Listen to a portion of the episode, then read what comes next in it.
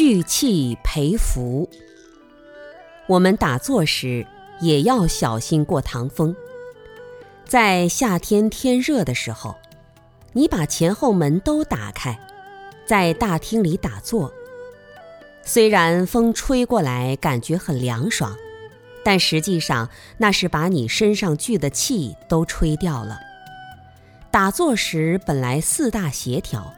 全身气脉慢慢的开始通畅，但过堂风一吹，毛孔一竖，把关节炎、风湿病全都吹到你身上。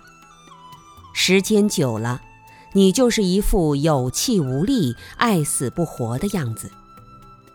其实，不仅我们打坐时要聚气，我们培养福德也需要聚气。一个人的福气是怎么来的呢？古人说“厚德载物”，你的生命积累的越深，福报也就越大。这种积累需要有定力，定力好的人福报一定大。所以弘一大师说：“才高而性缓者，必是大才。”一个人才华横溢。同时，性格稳重，做事情不会着急，他的心处在一种沉稳安定的状态，这也是在聚气，也会不断增进自己的福报。